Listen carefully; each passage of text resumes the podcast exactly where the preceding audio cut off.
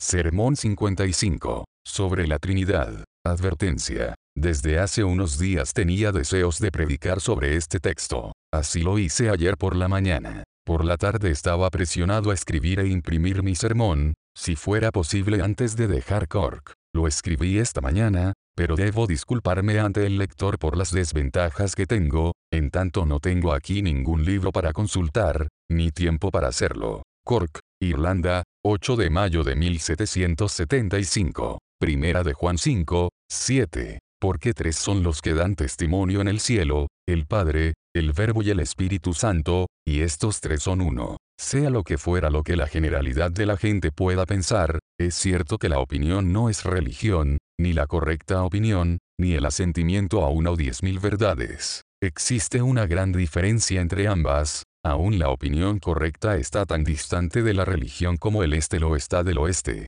Las personas pueden estar completamente correctas en sus opiniones, y no obstante carecer de religión. Por otra parte, las personas pueden ser verdaderamente religiosas y sostener opiniones erróneas. Alguien puede dudar esto mientras haya romanistas en este mundo, pues ¿quién puede negar, no solo que anteriormente muchos de ellos han sido verdaderamente religiosos, como Tomás de Kempis, Gregorio López, y el Marqués de Rentí, sino que muchos de ellos hasta este día son cristianos verdaderos y espirituales, sin embargo, qué montón de opiniones erróneas sostienen, comunicadas por la tradición desde sus padres. Más aún, ¿quién puede dudar de esto mientras haya calvinistas en el mundo, defensores de la predestinación absoluta, pero ¿quién se atrevería a afirmar que ninguno de ellos son personas verdaderamente religiosas, no solo que muchos de ellos fueron antorchas que ardían y alumbraban, sino que muchos de ellos son ahora verdaderos cristianos, amantes de Dios y de toda la humanidad. No obstante, ¿qué son todas las absurdas opiniones de todos los romanistas del mundo comparada con solo aquella, que el Dios de amor, el sabio, justo, misericordioso Padre de los espíritus de toda carne, tiene prefijado un decreto absoluto, permanente e irresistible por el cual una parte de la humanidad, aunque haga lo que quiera, se salvará, y el resto, no importa si hace lo que puede, se condenará. Por tanto no podemos sino inferir que hay 10.000 errores que pueden encontrarse en la verdadera religión, con respecto a lo cual toda persona sincera y considerada pensará y dejará pensar. Pero hay algunas verdades más importantes que otras. Parece que hay algunas que son de profunda importancia. No las denomino verdades fundamentales, porque esta es una palabra ambigua, y por eso ha habido tantas disputas acaloradas sobre el número de las verdades fundamentales. Pero por cierto hay algunas que verdaderamente nos interesa conocer,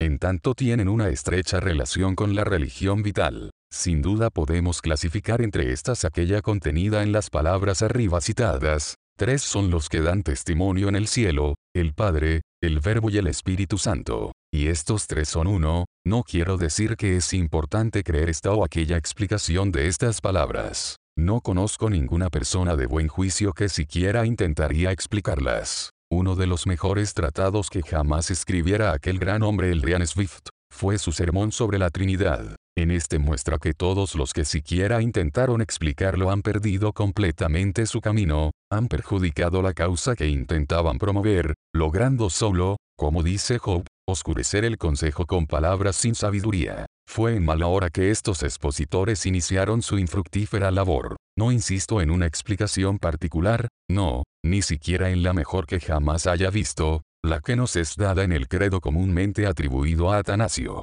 Lejos estoy de afirmar que quien no concuerda con este credo sin duda perecerá eternamente. Por motivo de aquella y de otra cláusula por algún tiempo tuve escrúpulos para aceptar ese credo, hasta que llegué a considerar, 1. Que estas frases solo tienen relación con los incrédulos recalcitrantes, es decir, aquellos que, teniendo todos los medios para conocer la verdad, la rechazan obstinadamente, mas no con los involuntarios. 2. Que las mismas se relacionan únicamente con la substancia de la doctrina allí expuesta, mas no con las ilustraciones filosóficas de la misma. No me atrevo a insistirle a nadie sobre el uso de la palabra Trinidad o persona. Yo mismo las uso sin ningún escrúpulo porque no conozco de alguna mejor. Pero si cualquier persona tiene algún escrúpulo en hacerlo, ¿quién la obligará a usarlas? Yo no podría, y mucho menos quemar viva a una persona y hacerlo con madera verde mojada, por decir, aunque creo que el Padre es Dios, el Hijo es Dios, y el Espíritu Santo es Dios,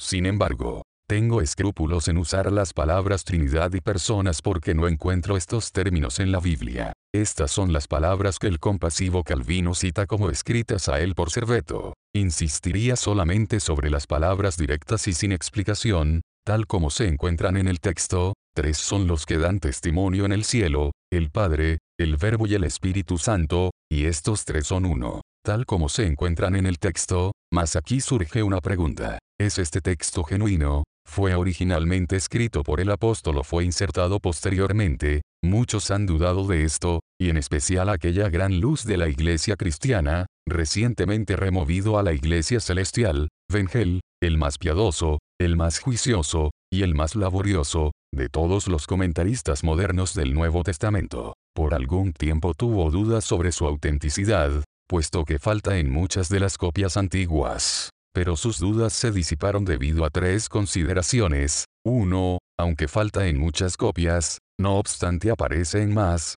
abundantemente más copias, y en aquellas de mayor autenticidad. 2. Que se encuentra citado por una entera sucesión de escritores antiguos desde el tiempo de San Juan hasta el de Constantino. Este argumento es concluyente, porque no lo podrían haber citado si no hubiera estado en el canon sagrado. 3 que fácilmente podemos dar cuenta de su falta en muchas copias, después de ese tiempo, cuando recordamos que el sucesor de Constantino fue un celoso arriano, que usó todos los medios para promover su nociva causa y extender el arrianismo a través del imperio. En especial procuró borrar este texto en tantas copias como cayeron en sus manos. Y de tal manera prevaleció que la época en que vivió es comúnmente llamada Seculum Arianum, la era arriana, habiendo entonces solo un hombre eminente que se le opuso poniendo en peligro su propia vida. Así que hasta hubo un refrán, Atanasius contra Mundum, Atanasio contra el mundo. Pero se objeta, sea lo que resultare del texto, no podemos creer lo que no entendemos.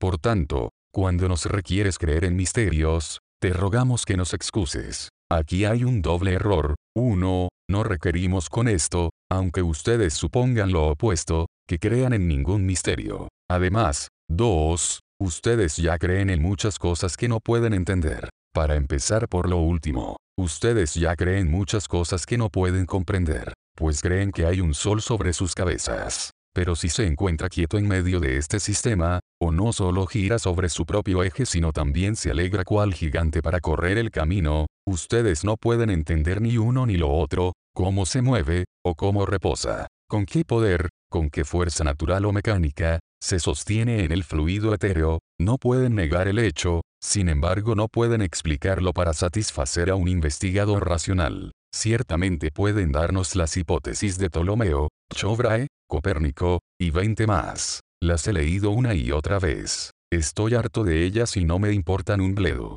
No me proporciona cada nueva solución sino cambio de voces, de palabras y armazón. Con otro ropaje vuelve mi pregunta a mí, y mi duda es la misma que proferí. Todavía insisto, ustedes creen el hecho, pues no pueden negarlo, mas la manera no pueden comprenderla. Ustedes creen que hay tal cosa como la luz, sea que fluya del sol o de cualquier otro cuerpo luminoso, pero no pueden comprender su naturaleza o su manera de fluir, como se mueve desde Júpiter a la Tierra en 8 minutos, 330.000 kilómetros en un momento, como hacen los rayos de la vela introducida en la habitación para dispersarse instantáneamente en cada esquina. De nuevo, aquí hay tres velas, no obstante existe una sola luz. Expliquen esto y yo explicaré lo del Dios triuno. Ustedes creen que existe tal cosa como el aire. Ambos, luz y aire, los cubren como una prenda, pues, una extensa combinación abraza por todos lados esta florida tierra pero pueden comprender cómo ocurre, pueden darme una explicación satisfactoria de su naturaleza, o de la causa de sus propiedades, piensen solo de una, su elasticidad. Pueden explicarla, puede deberse al calor eléctrico adjunto a cada partícula o puede no serlo, pero ni ustedes ni yo podemos decirlo. Pero si dejamos de inhalarlo hasta que podamos comprenderlo, nuestra vida estará muy cerca de su fin. Ustedes piensan que existe tal cosa como la Tierra. Aquí, ustedes afirman sus pies sobre ella. Están sostenidos por ella. Pero comprenden qué es lo que sostiene a la Tierra, o, un elefante, dice un filósofo malabar, y un toro que lo sostiene. Pero quien sostiene al toro, el indostano y el británico están perdidos por igual para dar respuesta. Sabemos que es Dios quien extiende el norte sobre vacío, cuelga la tierra sobre nada. Este es el hecho. Pero ¿cómo? ¿Quién puede explicarlo? Quizás las criaturas angélicas, pero no las humanas. Comprendo lo que es admisible decir referente a las fuerzas de proyección y atracción, pero tan confundidos como estamos, esto barre de hecho nuestra telaraña de hipótesis.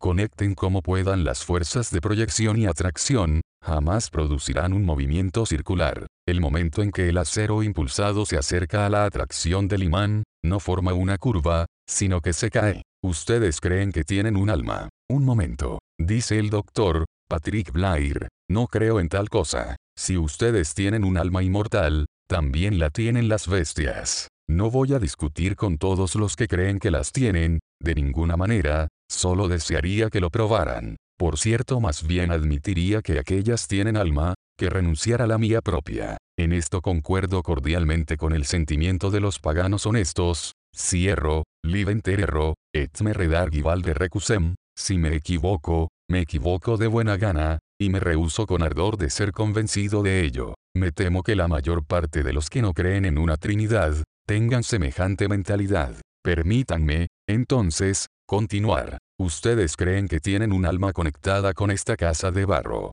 pero pueden comprender cómo, cuáles son los lazos que unen la llama celestial con el barro terrenal, no entienden nada del asunto. Así es, más como, nadie puede decirlo. Seguramente ustedes creen que tienen un cuerpo junto con su alma, y que cada uno de ellos depende del otro. Claven una espina en sus manos, de inmediato se siente el dolor en su alma. Por otra parte, sus almas sienten vergüenza, de manera instantánea un rubor cubre sus mejillas. Siente el alma temor o ira violenta, el cuerpo tiembla. Estos también son hechos que no pueden negar, ni tampoco pueden explicarlos. Les doy otro ejemplo más. A la orden de su alma se levanta su mano. Pero ¿quién es capaz de explicar esto por la conexión entre el acto de la mente y las acciones externas? Más aún, ¿quién puede dar alguna explicación del movimiento muscular, en cualquier instancia del mismo? Cuando uno de los más famosos médicos de Inglaterra hubo terminado su exposición acerca de ese tema, agregó, bien caballeros, les he hablado de todos los descubrimientos de nuestra ilustrada época. Y ahora, si ustedes entienden una tilde del asunto, ustedes saben más que yo. El resumen de este asunto es, Aquellos que no quieren creer en nada que no puedan comprender, no deben creer que hay una luz resplandeciendo sobre ellos, que hay aire, aunque los rodea por todos lados, que hay tierra, aunque estén parados sobre ella. No deben creer que tienen un alma, no, ni que tampoco tienen un cuerpo. Pero, segundo, tan extraño como pueda parecer, al requerir que ustedes crean, tres son los que dan testimonio en el cielo, el Padre, el Verbo y el Espíritu Santo, y estos tres son uno, no se les pide creer en ningún misterio. Más aún, aquel buen y gran hombre, el Dr. Peter Brovane, durante algún tiempo obispo de Cork, ha probado de forma cabal que la Biblia no requiere creer ningún misterio. La Biblia apenas requiere que crean en tales hechos, mas no su manera de serlo. Ahora bien, el misterio no reside en el hecho, sino totalmente en la manera. Por ejemplo, Dios dijo, sea la luz, y fue la luz. Yo lo creo, creo el hecho evidente, en ello no hay ningún misterio. El misterio consiste en la manera. Pero de esto no creo nada en absoluto, ni Dios lo requiere de mí. De nuevo, el verbo fue hecho carne, creo también en este hecho. No hay misterio en ello, pero en cuanto a la manera, el cómo hizo carne, ¿dónde está el misterio? No sé nada de esto, no creo nada sobre esto. Y no es más el objeto de mi fe que de mi entendimiento. Apliquen esto al caso en cuestión, tres son los que dan testimonio en el cielo y estos tres son uno. Yo también creo en este hecho, si puedo usar la expresión hecho, que Dios es tres y uno. Pero la manera, el cómo, no lo comprendo, y no lo creo. Ahora, en esto, en la manera, consiste el misterio. Y que lo sea, no me preocupo por ello. No es el objeto de mi fe, creo tanto cuanto Dios ha revelado y nada más. Pero la manera, no la ha revelado. Por ende no creo nada acerca de ella. pero no sería absurdo de mi parte negar el hecho porque no entiendo la manera, esto es, rechazar lo que Dios ha revelado porque no entiendo lo que no ha revelado. Este es un punto importante. Hay muchas cosas que ojo no vio, ni oído oyó, ni han subido en corazón de hombre. Parte de estas cosas Dios nos las reveló a nosotros por el Espíritu. Reveló, esto es, develó, descubrió. Esta parte es la que Él requiere que creamos. Parte de esto Dios no lo reveló. Por tanto, no necesitamos y en verdad no podemos creerlo, está muy lejos, fuera de nuestra visión. Ahora bien, ¿qué sabiduría hay en rechazar lo que es revelado sencillamente porque no entendemos lo que no es revelado, en negar el hecho que Dios ha develado porque no podemos ver la manera, que está aún velada, especialmente cuando consideramos que lo que a Dios le ha placido revelar sobre este asunto, lejos está de ser una cuestión indiferente, es una verdad de la mayor importancia penetra en el mismo corazón del cristianismo, está en la raíz de toda religión vital. A menos que estos tres sean uno, ¿cómo explicar el hecho de que todos los que honran al Hijo honran también al Padre? No sé qué hacer, dice Socinio en una carta a su amigo, con mis empecinados seguidores. Se niegan a adorar a Jesucristo. Les digo que escrito está, adórenle todos los ángeles de Dios, pero responden, aunque sea así, si Él no es Dios no vamos a adorarle, porque escrito está, al Señor tu Dios adorarás, y a Él solo servirás. Pero lo que pienso en particular sobre esto es, el conocimiento del Dios triuno está entretejido con toda fe cristiana verdadera, con toda religión vital. No digo que todo verdadero cristiano pueda decir como el marqués de Renti, continuamente llevo conmigo una verdad probada, y una plenitud de la presencia de la siempre bendita Trinidad. Percibo que esta no es la experiencia de párvulos, sino de padres en Cristo. Mas no conozco cómo alguien puede ser un creyente cristiano hasta que tenga, según el decir de San Juan, el testimonio en sí mismo, hasta que el Espíritu mismo dé testimonio a nuestro espíritu, de que somos hijos de Dios, es decir, hasta que en efecto Dios el Santo Espíritu testifique que Dios el Padre le ha aceptado por medio de Dios el Hijo, y teniendo este testimonio honre al Hijo y al bendito Espíritu como honran al Padre. No que todo creyente cristiano advierte esto, tal vez al principio ni uno en veinte, pero si les hacen unas pocas preguntas a algunas personas, fácilmente encontrarán que esto está contenido en lo que ellas creen. Por ende no sé cómo le es posible a alguien tener una religión vital si niega que estos tres son uno. Toda mi esperanza hacia ellos no es que se salvarán durante su incredulidad, a menos que sean paganos honestos y tengan una invencible ignorancia, sino que Dios, antes de que partan de aquí, los traerá al conocimiento de la verdad.